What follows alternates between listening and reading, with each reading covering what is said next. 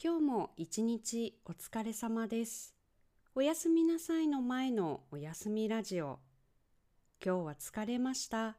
でも寝る前にちょっとだけ日本語を聞きたいです。そんな時おやすみラジオを聞いてください。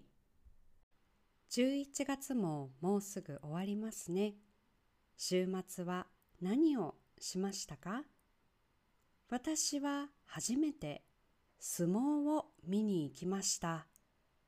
あなたは相撲と聞いたらどんなイメージがありますか？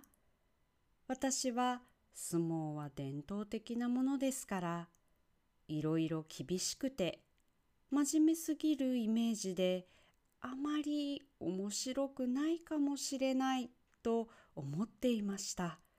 ごめんなさい。でも相撲を見に行ってびっくりしました。とても面白かったです。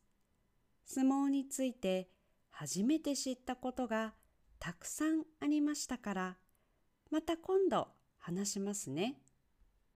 相撲の会場はお祭りのようになっていて、たくさん相撲グッズのお土産が売っていました。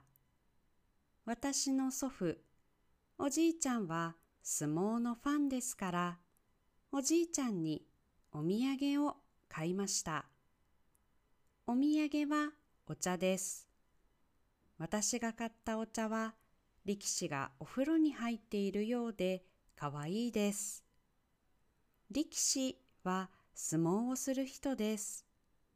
相撲をする人のことを力士と言います。ラジオのカバー写真を力士のお茶の写真にしましたから、見えるかどうかわかりませんが、ぜひ見てください。まだまだ日本のことで知らないことがたくさんありますね。